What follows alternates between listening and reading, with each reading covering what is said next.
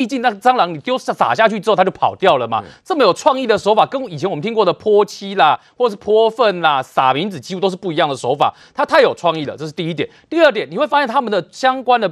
这个我们讲说规划要去修路的这个过程里面，讨债的过程里面很有节奏嘛。这五个人里面，大家还分工分好哎，两个是拍照组，两个是破蟑螂组，然后一个是负责开车组，大家都分工分好了之后呢，在事前呢该去哪里买蟑螂，还要补货买好了之后，然后再决定就说好，我们什么时间点行动。而且更妙的是什么？观众朋友，我们去想一件事情，他今天这五个就算是年轻人，看到那个现场有这么多的人，我坦白说，我如果要去跟他讨债，我真的要羞辱他，我有太多种方式。为什么我要选那个时间七点二十四分的时候，晚上七点二十四分哦，然后有这么多人在场的时候，我硬要用这种方式去做？那你再去想，如果用这种方式做了讨得到钱也就算了，问题是你这样做你就讨得到钱吗？就像我们刚刚讲的，伤害性不大嘛。对啊。丢完蟑螂之后呢，然后呢？对。就对他来讲，这些蟑螂处理完之后，那。对他来说，有比我们刚刚讲的泼漆这些东西难处理吗？没有啊，像之前很难处理是像泼漆这种事情啊，所以你就会发现他选择的手法不是最难处理的那一种，但是他选择的做法呢，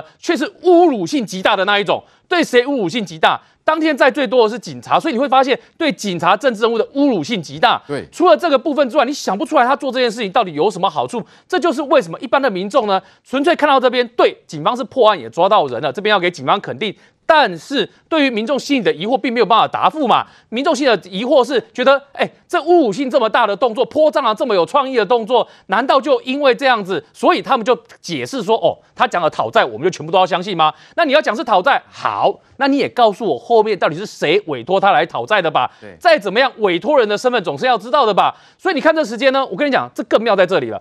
就因为警方第一时间说是消费纠纷，第二时间说是债务纠纷，就因为你口径一开始变了，变了之后就出现一个状况，什么状况呢？因为在这里面，我们前两个分局的事件都发现都跟帮派有关，到这个事件里面跟帮派也有关。那在这边呢，大家都已经觉得啊，这个事件里面看起来是黑道，显然是要羞辱警方啊。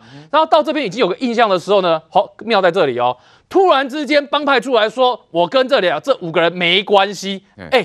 帮派刻意帮派切割这五个人这件事情，我请问你，这一则新闻出来的时候，对一般人来讲会怎么解读？你会觉得这个这个新闻这个时间出来是正常的吗？这显然好像是刻意告诉你说，没有哦，这个这五个人跟帮派是没有关系的哦。但问题在于说，新闻在第一天跟第二天都已经告诉大家，他们就是跟帮派有关系，而他们也承认他们是帮派的成员。那为什么要发一则新闻，刻意做这切割？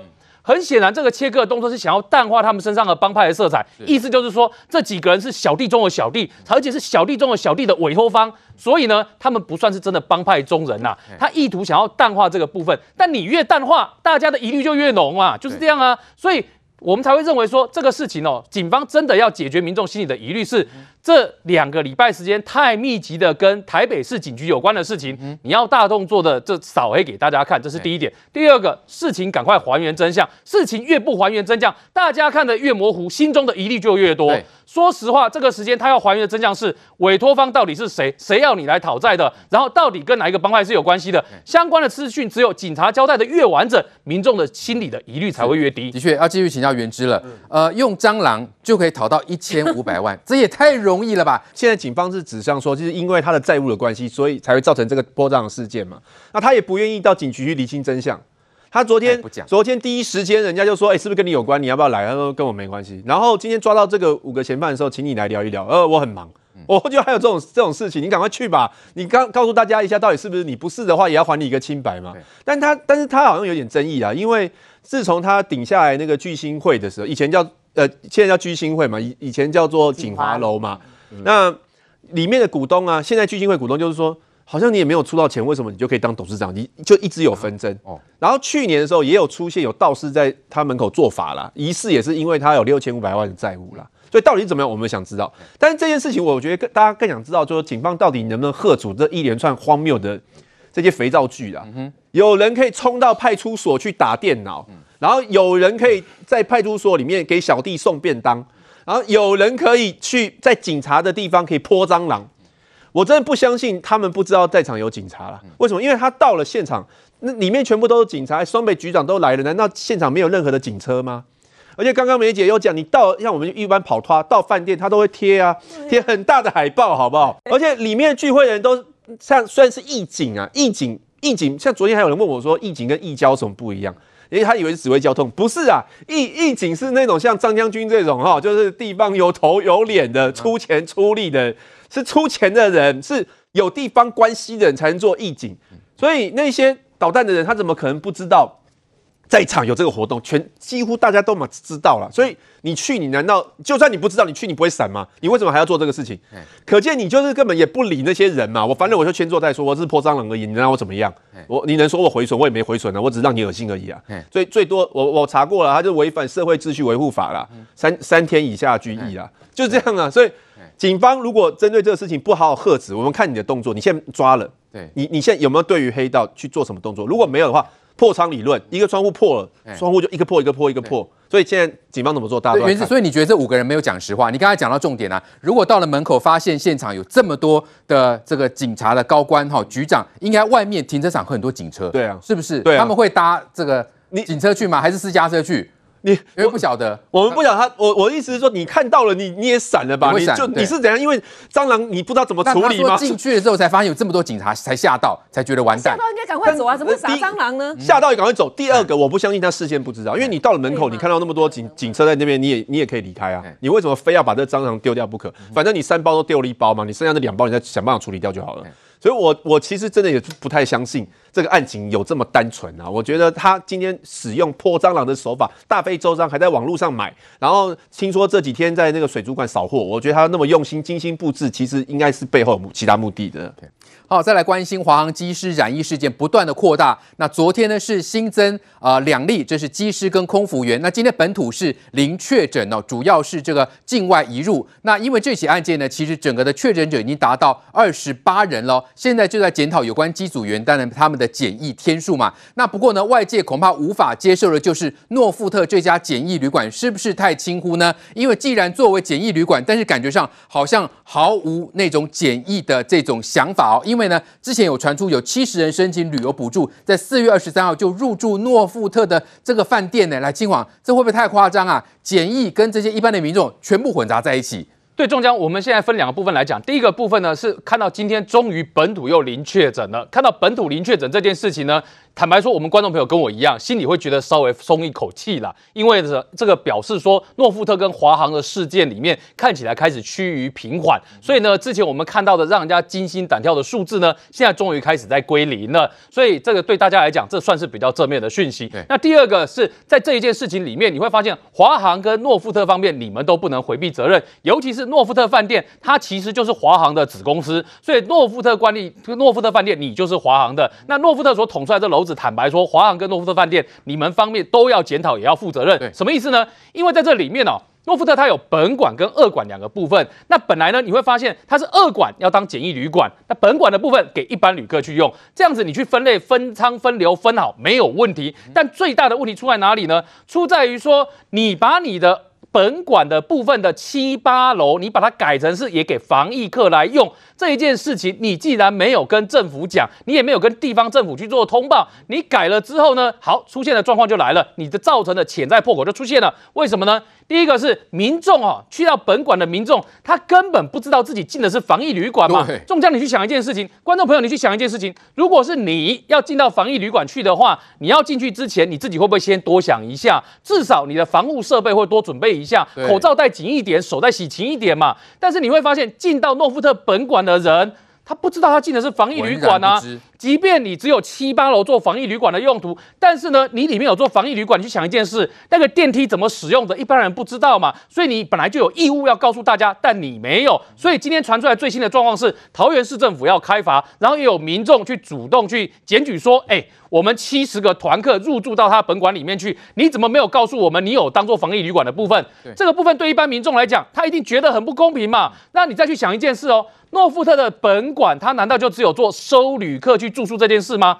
不止哎、欸，它里面还有宴会场，是可以让人家去开座谈会、研讨会的。它里面还有办婚宴的场合，它甚至主打它是台湾唯一一个在机场的婚礼，让你可以看到飞机起降的婚礼。那你想想看，在这种情况之下，接触的人来人往有多少？大家就会觉得你诺富特等于是让大那个所有进出的民众暴露在风险之中，这就是最大的问题嘛。第二个，你会发现的是，它里面连员工他都没有办法做好分仓分流嘛，他的员工的部分，哎。本馆跟你的这个二馆里面，你会发现他们本馆二馆哦，看起来下面地上的部分看起来是独立的，结果到了 B one 去了之后呢，那里面他们办公的地方是共共通的嘛，就你员工回到的地方是共通的嘛，所以不管你去完员工去完本馆还是去完二馆，最后回来上班地点是同一个，那你告诉我你怎么回避员工之间他有没有可能互相感染的风险？你怎么做到员工去做所谓的这个分仓分流？这也是一个大问题呢。那更不用讲说，我们之前已经骂过，就说你怎么会让你的员工有症状你来上班？所以我才会说现在呢。整个情况开始在过去的时候，现在反而刚好是要来检讨说，华航跟诺富特，尤其是诺富特，对华航来讲，它要恢复的是让机师可以逐步的回来。对，那机师逐步的回来的时候，就开始要检讨那个三天的检疫时间的规定要不要做调整，这是第一个。第二个，诺富特你要回来要重新在启用的过程里面，那你也要把你的防疫规定做好，要不然如果像之前一样，你的防疫旅馆跟你的这个一般旅馆。两边旅客不分清楚，员工不分清楚，然后连上班的规定也不分清楚，那你等于还是留一个破口在那边嘛？对，所以现在看起来，随着这个诺富特加华航的疫情呢，看起来有希望趋缓的时候，这时间刚好是要赶快来检讨。原来华航跟诺富特所存在的，不管是机师检疫上的时间问题，还是不管是诺富特旅馆里面自己的管理的问题，两个问题都是现在不管是疫情指挥中心，还是不管是桃园市政府现在的当务之急。的确，因为现在出现了相当多的破口嘛，包括航空公司，好，包括检疫旅馆。那现在这些机师呢，现在也出现了两家航空公司的机师呢，都去同一家餐厅去吃饭，来这个名誉。所以呢，也可以看到这当中的漏洞颇多。那甚至还有华航机师接种 AZ 疫苗之后，九天之后仍然确诊。这个就是昨天啦公布的一五三这个华航机师哈，他这个呃引申出三个问题。第一个问题就是说呢，他是四月十六号到十八号飞回美呃飞飞嗯飞美国线，后来回来回来之后呢，他二十一号哈经过这个三天的居家检疫之后，他的这个核酸检测是阴性哈，所以二十一号他拿到阴性，二十二号呢他就去接种了第一剂的这个 AZ 疫苗哈。那没想到呢，他接种完之后呢哈，他到五月一号隔了九天之后，他五月一号。就发烧了，发烧五月四号就确诊。那现在就是引发出大家说，哎，你不是打了疫苗吗？打了疫苗之后你怎么还会确诊？虽然他只打了第一剂了哈，不过专家有说，因为 AZ 疫苗你还是必须要接种到十二天之后呢，才会降低风险。你打了第一剂至少可以降低六成的风险啊。那你打了这个二剂的话，可以延伸到七成。不过呢，就但是你要到二到四周你才会保护力形成。所以我们刚才讲说，你至少要这个十四天，然后甚至更久的时间，你才会形成保护力。等于说这个。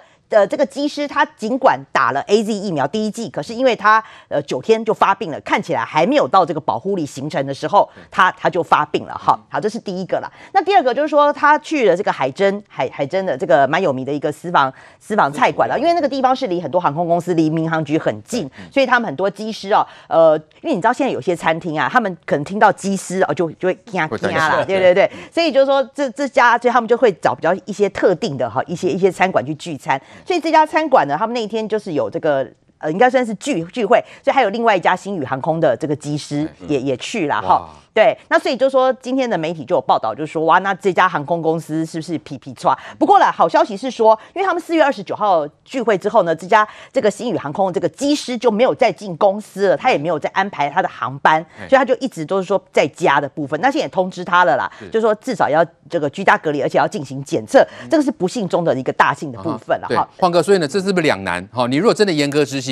那恐怕航空公司就会倒了。但问题是，这种恐怕就是防不胜防，因为竟然还出现泰国的台商回来持假造阴性的报告，哎，那你这个这到底是怎么去防呢？泰国台商这个可恶了，自私哦，你都没有考虑到跟你同飞机的，你前后排有二十八位旅客，帮你服务的机组人员二十一个人，现在二这二十八个旅客现在在居家隔离，二十一位机组员在自主健康管理，希望他们都没事，你都没有考虑到这些人嘛？对，你只为了自己想回来。哦，我们从疫情一开始就不断的强调，台湾不会歧视。生病的人，因为我们都认为没有人想故意生病，而且我们的传染病防治法的制度设计包含不公布你的姓名，然后让你全部公费治疗，就是为了不让你隐匿。结果你在泰国确诊，你还跑回来，然后还有伪造文书。现在桃检要侦办，因为伪造文书是公诉罪。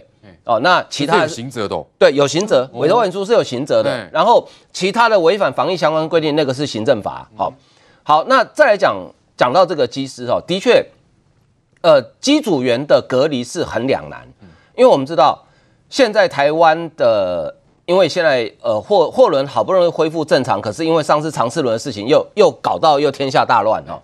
那现在台湾其实特别我们的电子业很多都是依赖货机。载出去，所以华航去年能赚钱是因为货机在赚钱，它客机其实赔钱啊。那好，你必须要，你不能说好，你们这些机组员全部关十四天，那航空公司真的可能会倒。那我们也负担不起说任何一家这种国际线的航空公司倒闭，会有很多人失业等等问题。好，随着疫情的呃松紧有适度的调整，我觉得这是合理，我也可以接受的哈。但是我觉得这里面有一点就是说。我不晓得是航空公司的命令没有落实，还是这些机组员的呃自我要求太低。比如说，以昨天宣布确诊的一一五三跟一一五四这两位，一一五四二十八号，呃，等于是二十九号凌晨零点解除隔离，马上就被一一五三从台北用专车到桃园接他到台北去喝酒。哇！这是违反规定的哦，因为你解除隔离之后是要自主健康管理哦，自主健康管理是不能群聚的哦。可他们迫不及待，马上就去 happy 了。对，那规定有没有？规定有啊，问题是你不做啊。我们政府也不可能说每一个自主健康管理我都派人去盯着你嘛，对不对？所以。还是要自律啦，我觉得真的还是要自律啦。好，你你如果说都不自律的话，我规定再严格都没用了，除非我把你全部在集中检疫所就关满二十八天，那到时候又有人讲说住纳粹集中营了嘛，对不对？所以我觉得规定其实并我我认为规定并没有太过于宽松，而是后面的自主健康管理，你们的自我要求不够嘛。所以我在这边在利用这个机会，因为这次机师的群聚哦，我也相信没有一个机机师愿意确诊，因为很多甚至传给家人小朋友啊。这次机师的群聚，就是说你有一些，比如说该打疫苗你不去打，以花汉为例，群聚前只有二十几个机师打，群聚后突然两天之内暴增到两三百个人去打疫苗，啊，legal T K 嘛，卖主嘛，啊，你之前叫你打，你你那边讲一堆理由，那现在这些都不是理由了，通通都跑去打了。这是一个自律的问题，还有公司管理的问题。第二个，机师因为特行业的特殊跟呃工作特殊的需求，所以他的。检疫也好，自主健康管理也好，跟一般人不一样。但是这个时候就希望你要发挥自律的精神。对，莫代机唔通趴趴走嘛，你该自主健康管理就乖乖的嘛。对啊，所以的确啊，自律现在是最重要的，梅梅姐。所以因为有太多漏洞嘛，那你这些机师跟空服员如果在不自律的情况下，那就他律喽，要不然你就变成整个社会过街老鼠喽。全世界病毒还在变异当中，全世界疫情还在烧，我们的机组人员飞出去，其实他们是最危险的一群，对不对？所以是不是？比较安全起见，七天的隔离，然后七天的加强版的健康管理，自主健康管理。一方面让他们不会十四天都在隔离，太难受了；二方面让关保大家保障一点安全。然后第三，要不要思考看看？其实我可以理解，有些人他不太敢去打疫苗，是因为尤其是年轻女性，因为在国外真的有血栓案例，所以真的会担心。好，那嗯，如果这现在就陷入两难了，你是要被感染，还是要去打？打疫苗，还有甚至老我我也坦白讲，那要不要一点有一点点差别管理？也就是说，你打了疫苗的，或许我还可以再放更松一点，不能比三天再松了。或许七天这样，你不打疫苗的，也许是不是要十四天隔离？不然我怎么办呢？这个你这不是什么歧视的问题，而是因为它本身接触的风险太高了。那么长久以来自主健康管理管理的不好，我坦白讲，我有航空公司的朋友跟我讲，他说他们这就就。因为棒情伤啊嘛，欸、你你被隔离几天很难受嘛，人就想轻松一下，时间一到马上冲出去。我跟你讲，只有这个例子吗？还是这个例子吗？好几个例子。是被发现的，这是被发现，好几个例子。不晓得。那我请问你，自主健康管理可以搭捷运吗？可以拍拍照吗？不可以嘛。这结结结果怎么样呢？对不对？那。所以到底还，我们现在已经是在非常风险的边缘。那我只能说，全世界变种病毒只会越来越多，而现有的疫苗，因为今天我还看到一个例子，说你知道吗？在有一个好像是遗传学的权威，他是印度裔的，结果他打了两剂辉瑞以后，他还是感染印度变种病毒身亡了。哦。因为病毒变种了，对，所以你现有的疫苗都可能还要再加强。那至少 AZ 这个至少对现在英国变种病毒还有效，我们至少先去打嘛，哈。所以在这边要劝大家哈，就说一方面这个机组人员管理是不是要重新再来思考，因为病毒越来越厉害，各国没有稍减。第二，我必须要讲，除了机组人员以外，我们自己本身为什么我们今天可以零本土？我干嘛跟大家讲，怕起惊呢？